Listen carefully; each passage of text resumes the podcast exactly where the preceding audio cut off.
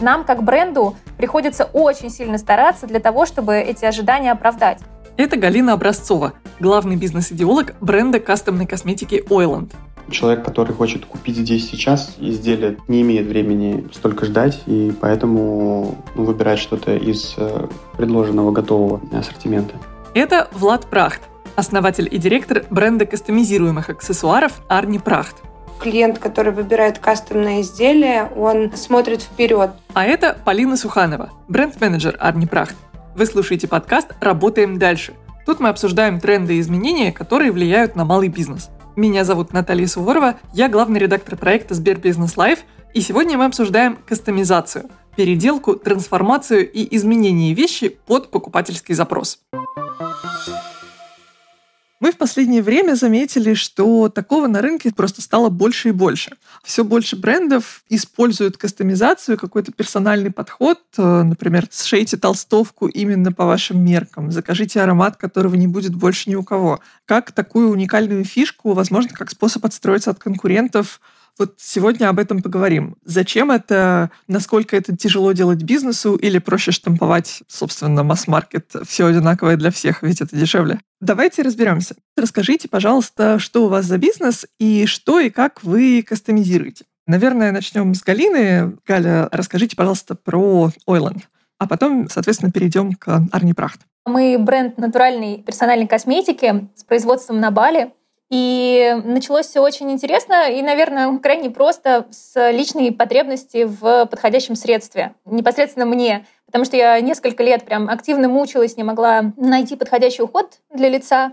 И перепробовала все от там, рекомендаций косметологов, от самых простых вот как раз масс-маркет решений до каких-то премиальных марок. А, но, в общем, ничего не подходило. И я поделилась этой проблемой с э, Настей. Это как раз э, сооснователь бренда. И на тот момент она уже занималась э, ароматерапией и сказала, что несколько лет уже делает для себя и для своей семьи как раз уходовые средства для лица. Она полностью разработала для меня. Я улетела на полгода в путешествие, то есть это было в Азии, на Бали. Потом я побывала в там, Латинской Америке, в Северной Америке, в России. В общем, прилетела в Таиланд и поняла, что очень круто чувствует себя моя кожа лица. Позвонила Насте и сказала, Настя, об этом должен узнать весь мир. С этой мотивацией мы и начали проект. Сейчас вот наша флагманская линейка — это персональные средства для ухода для лица, это бленды. И ароматерапия — это всевозможная тоже смесь масел, которая работает с эмоциональным состоянием человека. Есть универсальные средства, но, скажем так, они востребованы, но в меньшем количестве.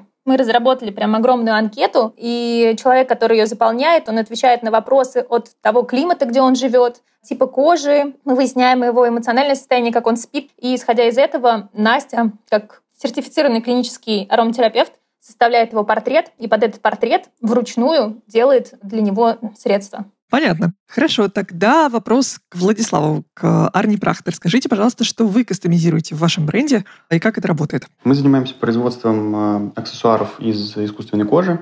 Производство находится в Петербурге. Первоначальная идея произошла от моей супруги, которая путешествовала по Италии, и она очень воодушевленно мне рассказывала по приезду о том, что видела небольшой салон-ателье, который был очень красиво украшен большими там, кусками кожи, в котором работал приятный итальянец и в котором можно было заказать абсолютно любое изделие, вплоть до ремня, сумки, какого-то украшения на голову. И прямо там на месте можно было выбрать цвет, фактуру материала, какие-то клепки. И каким-то образом это можно было украсить своим именным тиснением.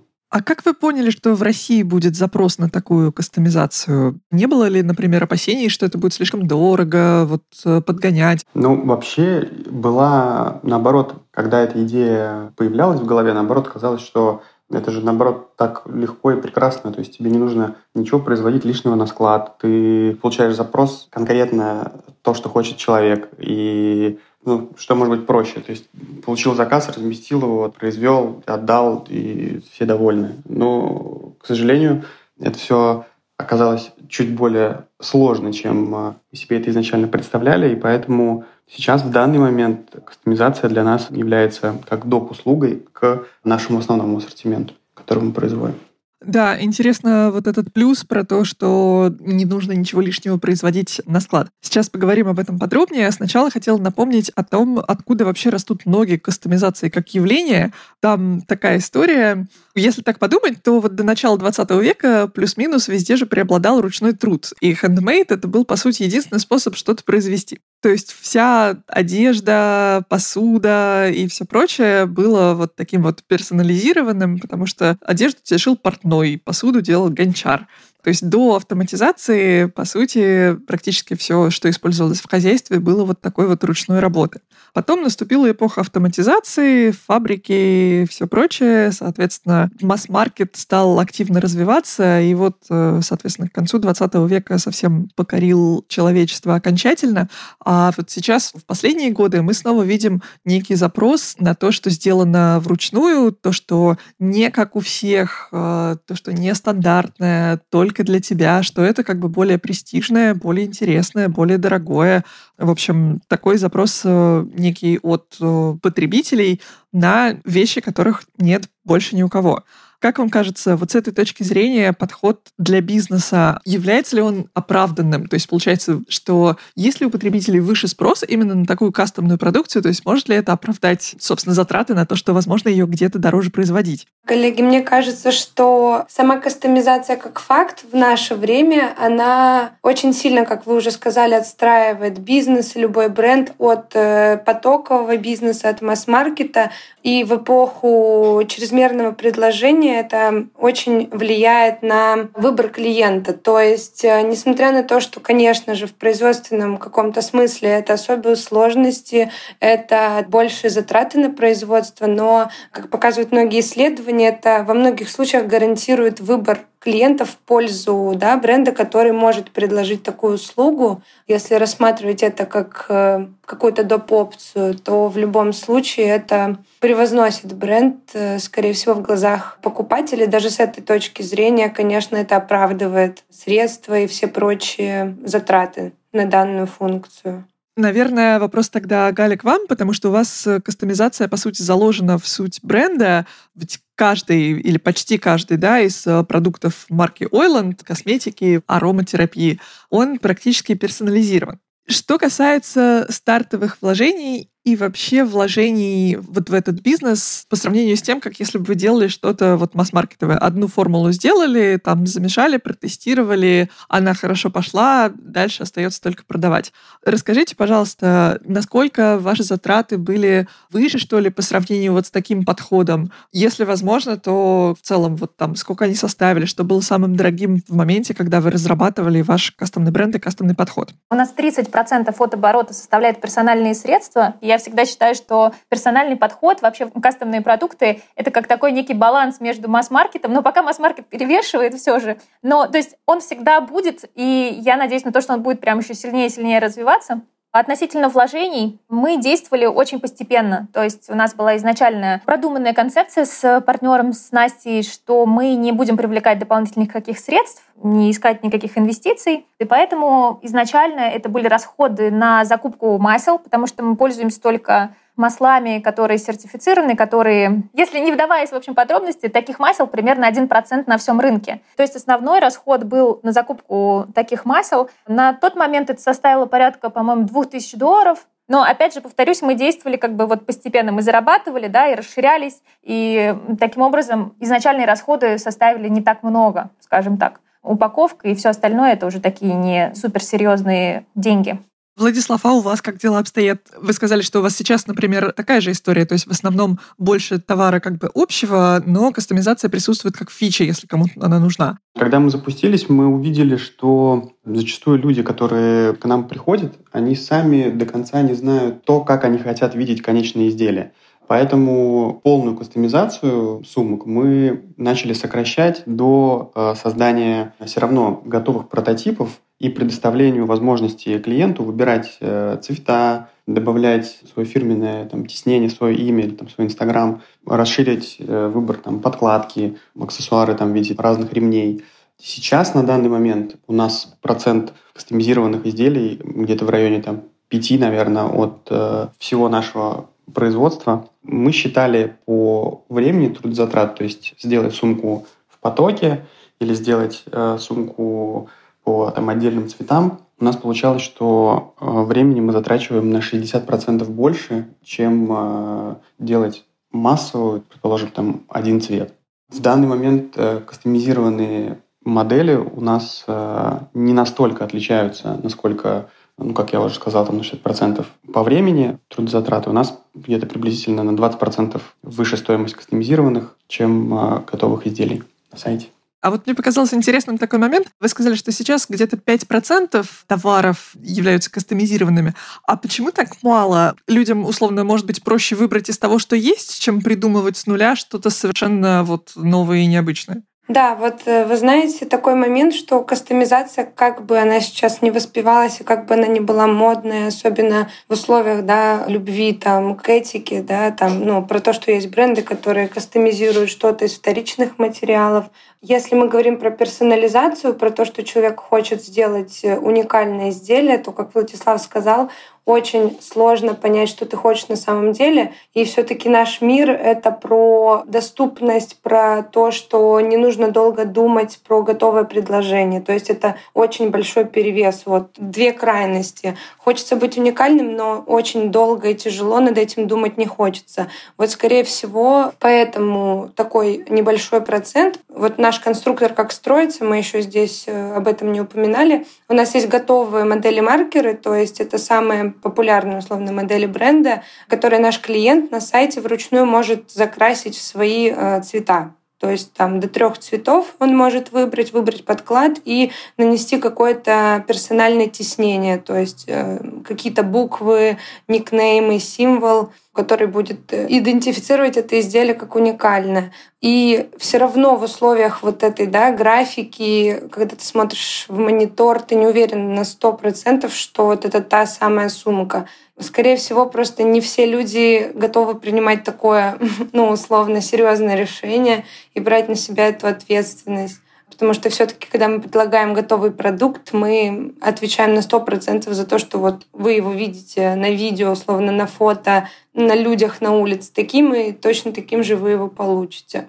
Плюс я хочу еще добавить, что немаловажным является фактор э, ожидания. Все-таки производство индивидуального изделия занимает порядка двух-трех недель. И зачастую человек, который хочет купить здесь сейчас изделие, не имеет времени столько ждать, и поэтому ну, выбирает что-то из э, предложенного готового ассортимента. Вот, кстати, интересный вопрос, а много ли людей действительно отваливается на этапе вот этого онлайн-конструктора, потому что просто не готовы принять решение? Вы знаете, на самом деле, когда мы только запустили функционал конструктора, еще было не совсем понятно, то есть, э, потому что что-то было не совсем удобно. Но вот сейчас, э, например, наши менеджеры, которые напрямую э, консультируют клиента во время того, как он кастомизирует сумку, говорят, что да, бывают сложности, что, ну, наверное, из 10 заказов четыре заказа будет людей, сомневающихся в том, что не понимают цвет реальный на экране монитора или там он будет отличаться. И то есть как бы начинают люди сомневаться и чаще всего не доводят свой заказ до оплаты вот в этом случае. А если смотреть по системам аналитики, какое количество людей доходит до ну, с момента, который переходят на страничку и начинают там что-то создавать, доходит до оформления заказа, то больше 90%, даже, наверное, больше 95% отваливается э, вот, на моменте как раз-таки создания. То есть для большинства людей, мне кажется, что кастомизация сейчас еще является таким э, интересным и новым инструментом, и зачастую люди просто заходят попробовать, посмотреть, как это работает, что получится, но, опять же, делают выбор больше в сторону готовых изделий. Галя, а тогда к вам вопрос. Вот в сфере косметики это как-то по-другому работает? Может быть, это еще зависит от сферы бизнеса? Все-таки, когда речь идет условно о сумках или одежде, действительно есть такой момент, что, ну, есть мода. Ты видишь, что модно и что вокруг вот как бы носят э, условно блогеры в Инстаграме. И, может быть, ты не хочешь экспериментировать, особенно если ты не очень уверен в своем вкусе и не всегда готов себе создавать что-то новое с нуля, а хочешь взять что-то, что точно будет модным и классным. А косметика — это все-таки такой более персонализированный предмет, э, то, что мы используем. Вообще, в принципе, кастомная вещь, она, знаете, ну как-то ты вложился в нее больше, пока ты сам ее сделал, там, в нашем случае заполнил огромную анкету и так далее. И у человека и заплатил за нее выше чаще всего. У него уровень ожиданий значительно выше, чем от обычной вещи. И нам, как бренду, приходится очень сильно стараться для того, чтобы эти ожидания оправдать. Мы вот как начинали три года назад, вот мы до сих пор про это рассказываем, показываем и доносим, да, что это можно получить продукт, сделанный от и до для тебя, как там платье в ателье, да, или вот сумку полностью по твоему дизайну, цвету, там, с твоими инициалами и всем остальным. И получить удовлетворение, и плюс еще какой-то очень классный эффект с точки зрения еще косметики, да, и здоровья твоей кожи. Но на это уходит очень много времени, то есть уговорить человека попробовать. Потом он делает заказ, ароматерапевт расписывает анкету. Это делает только она, потому что у нее есть вся экспертиза, она специалист все это произвести, потом все это отправить. Потом у нас еще отдельная служба заботы, которая работает с этими девушками по любым вопросам, которые могут возникнуть. У человека, который заплатил за бутылочку бленда порядка 100 долларов, у него, конечно, ожидания ну, достаточно высокие, и поэтому мы вот свой временной ресурс как команды очень прям активно в это вкладываем для того, чтобы они оправдались, скажем так. Ну и на самом деле это имеет свой результат, потому что у нас порядка, ну в среднем где-то 40% в месяц это постоянные клиенты. И у меня такое еще ощущение приятное, что мы все-таки воспитываем в людях потребность создавать что-то свое для себя и тем самым прекращать вот эти вот постоянное потребительство. Ну, назовем это более осознанное становится потребление, когда, например, даже я раньше скупала постоянно линейку косметики просто вот от и до, лишь бы вот мне подошло. Потом она не подходит, я не знаю, куда это все девать. Потом это снова и снова эти баночки многочисленные в ванной, которые стояли, они меня, честно, вот мою заботящуюся немного об экологии души очень сильно тревожили. А сейчас, да, я знаю, что с этим все хорошо. У меня там стоит две-три банки в ванной, я их всегда отправляю на перезаполнение, Интересный эффект про экологию и прочее. Вот я хотела вернуться буквально вот на полшага назад и спросить, собственно, про маржинальность, про выгодность для бизнеса вот этих вот кастомизированных вещей. Мы поговорили про то, насколько их делать сложнее, что их дольше ждать, что часто люди отваливаются в процессе создания, потому что им не хочется столько в это вкладывать, и иногда, может быть, им даже проще взять готовое. Для вашего бизнеса насколько выгоднее создавать вот эти кастомные штуки по сравнению с продажей продажей масс-маркета? Конкретно для нас, исходя из того, что трудозатрат у нас почти э, в полтора раза выше, а маржинальность и конечная стоимость всего на 20% меньше, то маржинальность на кастомизированные продукты у нас ниже. Но еще хочу добавить, что для нас, имея линейку кастомизированных изделий, дает плюс в том, чтобы эти же модели, которые у нас можно создать под себя, в основной линейке мы можем не выпускать э, в огромном количестве разных цветов. У нас персональная косметика идет с более высокой маржинальностью. Это еще связано с тем, что Настя находится на, по-моему, перманентном обучении, она постоянно учится. То есть э, это нон-стоп повышает квалификацию, и это обычно всегда иностранные университеты какие-то онлайн, стоимость обучения там, от нескольких тысяч долларов. И мы регулярно, в среднем где-то раз в год точно, иногда до двух раз, мы повышаем стоимость средств, именно персональных, которые она разрабатывает. То есть растет ее квалификация, у нас растут, во-первых, и количество заказов, и, следовательно, ее просто время как специалиста стоит больше. Еще есть такой интересный момент про кастомизацию. Я заметила, что кастомизируют обычно только то, что радует. То есть это какие-то, наверное, вот гедонистические вещи, типа аксессуаров, парфюма, одежды, может быть, автомобилей, ну, условную какую-нибудь там смесь для цемента или там консервированный горошек никто кастомизировать не будет. Есть такая мысль, что, возможно, для этого типа бизнеса, если делать только кастомизированные товары, то есть большой риск в виде там кризисов и всяких экономических турбулентностей. И, условно, как только денег у людей становится меньше, то, наверное, первое, от чего они откажутся, это предметы вот не первой необходимости, к которым как раз вот эти кастомизированные вещи относятся. Можно ли так сказать? Если честно, мне кажется, что это для совсем разных типов людей. Кастомизированные или масс-маркет. И вообще говорить про то, что кастомизация это враг масс-маркета, мне кажется, ну, это было бы здорово, конечно, если бы это Нет, было так. не но, враг? Но, но это точно не враг, потому что это, опять же, разный клиент, разная стоимость и, конечно же, разная ценность собственно, для того, разная стоимость закладывается и при производстве, и, собственно, для конечного потребителя. А если говорить о масштабировании такого бизнеса, насколько это сложнее вот масштабировать производство каких-то кастомных товаров вот с учетом всех деталей, всех каких-то возможных там изменений параметров и всего прочего, чем э, масштабировать производство вот обычной масс-маркетовой вещи? Чем более автоматизированное производство, тем, конечно, сложнее э, увеличивать объем кастомизированных изделий. Чем больше партий там, производство выпускает, и чем больше люди привыкли работать с большим количеством там, одинаковых операций, тем, конечно, сложнее. Но все очень индивидуально. А вот еще, кстати, интересно, можно ли производство кастомизированных товаров запустить, э, если нет собственного производства? То есть, условно, отдавать каждый раз э, заказы другим фабрикам просто с конкретными параметрами. Может быть, вот у кого-то из вас э, был такой опыт? Или это совершенно не рабочая модель, и каждый раз просто придется слишком много вещей контролировать? Конечно, человеческий фактор здесь никто не отменял. Опять же, чем больше людей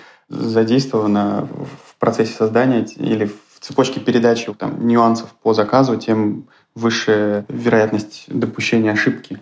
Несмотря на то, что мы производим на своем производстве, да, у нас возникают э, зачастую такое, что путаются какие-то части изделий, путаются цвета. Но я думаю, что если бы мы отдавали это еще и на стороннее производство, то этот процент был бы еще выше. А для конечного клиента это как результат увеличения сроков готовности, что, конечно, ну, влечет к снижению лояльности и к увеличению там, количества недовольных отзывов. Хотелось бы задать, наверное, такой э, общий ведущий к финалу вопрос. Несмотря на различные минусы кастомизации, время ожидания, там что-то еще, в целом, вот зачем вы используете кастомизацию в своем бизнесе сейчас и что она вам дает? Вот даже вот этот, возможно, Владислав, вот у вас там относительно небольшой процент, там 5% э, людей, которые заказывают кастомизированные вещи.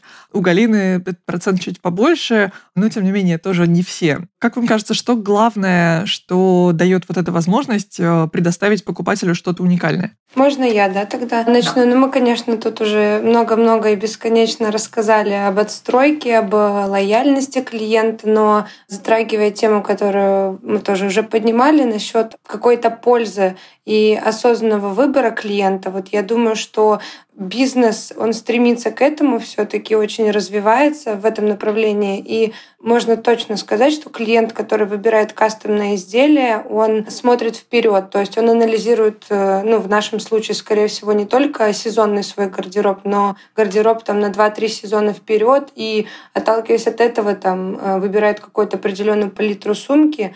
И использует, да, эту сумку или рюкзак потом еще не один сезон, так как он точно знает, что своим выбором он может обеспечить попадание аксессуара в свою базу. Вот, это действительно так, потому что клиенты, которые заказывают у нас уникальные сумки, они реже возвращаются за вторичной покупкой. То есть мы понимаем, что несмотря на то, что изделие для него дороже, но оно и прослужит ему намного дольше и будет более ну, закрывающим э, потребности. То есть это такая небольшая часть клиентов, но тем не менее, которая, окей, может быть, он даже там не скоро вернется за повторной покупкой, но будет, э, если что, рассказывать своим друзьям друзьям и знакомым, что вот это уникальная сумка, которую он купил вот э, в бренде, и такой больше ни у кого нет, и привлечет, соответственно, кого-то еще. Да, я добавлю, да, для нас это, конечно, услуга, которая нас э, отстраивает в первую очередь, а во-вторых, конечно, это там вау-эффект, про который хочется рассказать своим друзьям, захочется точно показать это изделие, рассказать вообще процесс, как это все происходило. Ну и вдобавок, ну, для нас это еще раз подтверждение того, что вся продукция, которую мы производим, мы ее делаем сами, с большой любовью. Вот, собственно, для этого. Да, я тоже слушала как раз ребят, и у меня появилось уже желание пойти заказать себе сумку, потому что помимо того, что это впечатление, да, есть, кстати, классная книжка, называется «Экономика впечатлений». И это как раз про то, что человек получает эмоцию в моменте даже заказа. То есть я уже на самом деле на сайте там уже поигралась. я всех слушала внимательно, но я пошла уже смотреть, какие есть сумки, размеры, цвета. Я получаю эмоцию, я этой эмоцией потом очень рада делиться с окружающими. Это очень классная такая возможность подарить вот этот вау-эффект, про который Владислав сказал. И для нас, на самом деле, есть потребность определенная у нас, как у основателей с Настей, решать запросы особенно что касается здоровья, да, и кожи, это такая очень тонкая, да, щепетильная тема у девушек. И плюс самим получать от этого удовольствие. То есть, например, э, кастомная история — это такой процесс некий творчества да, для Насти, как для ароматерапевта. Помимо того, что это приносит деньги и удовлетворяет потребность клиента, что это еще и удовлетворяет людей, которые этим занимаются. Ну, то есть для нас персональная история, мы хотим ее только расширять, чтобы ее становилось только больше и больше, и объемы росли. Расскажите, какие продукты Сбербизнеса вы используете в своей повседневной работе и почему? Ну, мы являемся клиентами Сбербанка уже очень давно. Мы пользуемся и как кредитными продуктами различными, так и все наши магазины используют эквайринг от Сбербанка. И пока что, ну, вот на протяжении всего времени, что существуют наши магазины, все время мы были на Сбербанке, и какое бы огромное количество предложений других банков по переходу на них мы бы не получали, но все равно тарифы, которые нам предоставляет Сбер, они являются самыми выгодными. Но это факт. И, ну, соответственно, по услугам, по скорости возникновения вопросов, по обмену терминалов у нас никогда не было никаких там претензий, мы никогда не задумывались на тему того, чтобы сменить партнера. Спасибо, класс. А вы имеете в виду онлайн или офлайновые тоже используете какие-то терминалы? Офлайновые и а. офлайновые магазины, да. Да, класс. И, соответственно, для покупок на сайте онлайн тоже. Торговый эквайринг. То есть у нас все равно процент офлайна – это больше 80% всех продаж, поэтому львиная доля все равно вся через эквайринг Сбербанка проходит. У а, нас тоже. Поняла. Тоже эквайринг? У нас э, тоже эквайринг, но у нас онлайновый, у нас только на Бали есть офлайн, и там нет Сбербанка.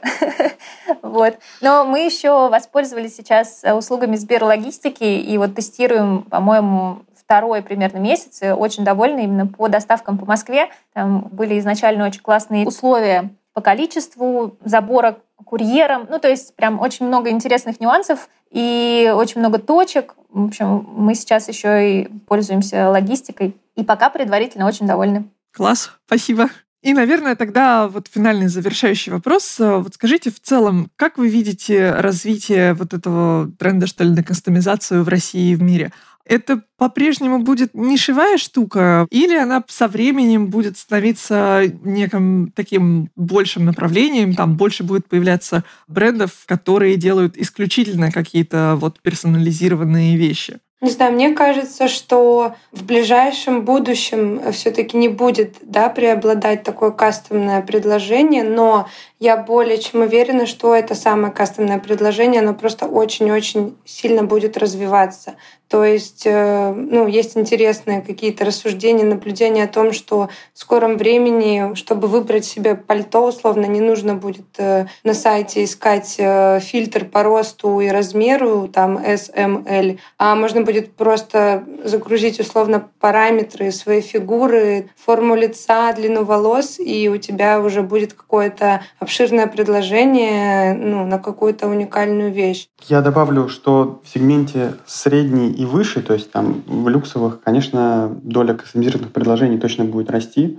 А вот э, все, что касается, наверное, всех остальных, там более бюджетных, более демократичных ниш, то исходя все-таки из гораздо большей сложности в производстве, в продаже, то, наверное, каких-то глобальных сдвигов я бы, наверное, не ждал.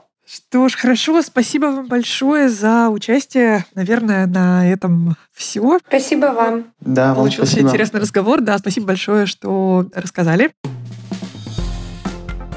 С вами был подкаст «Работаем дальше». Спасибо, что дослушали нас до конца. Если вам нравится наш подкаст, не забывайте ставить лайки и оставлять комментарии на всех платформах, на которых вы его слушаете.